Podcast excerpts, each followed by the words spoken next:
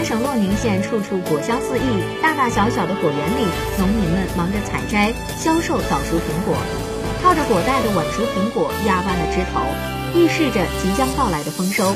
近年来，河南省洛宁县推进苹果产业供给侧结构性改革，把金果扶贫作为产业扶贫的重要抓手。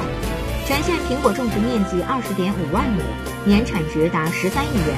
一千一百户贫困户通过苹果产业实现脱贫。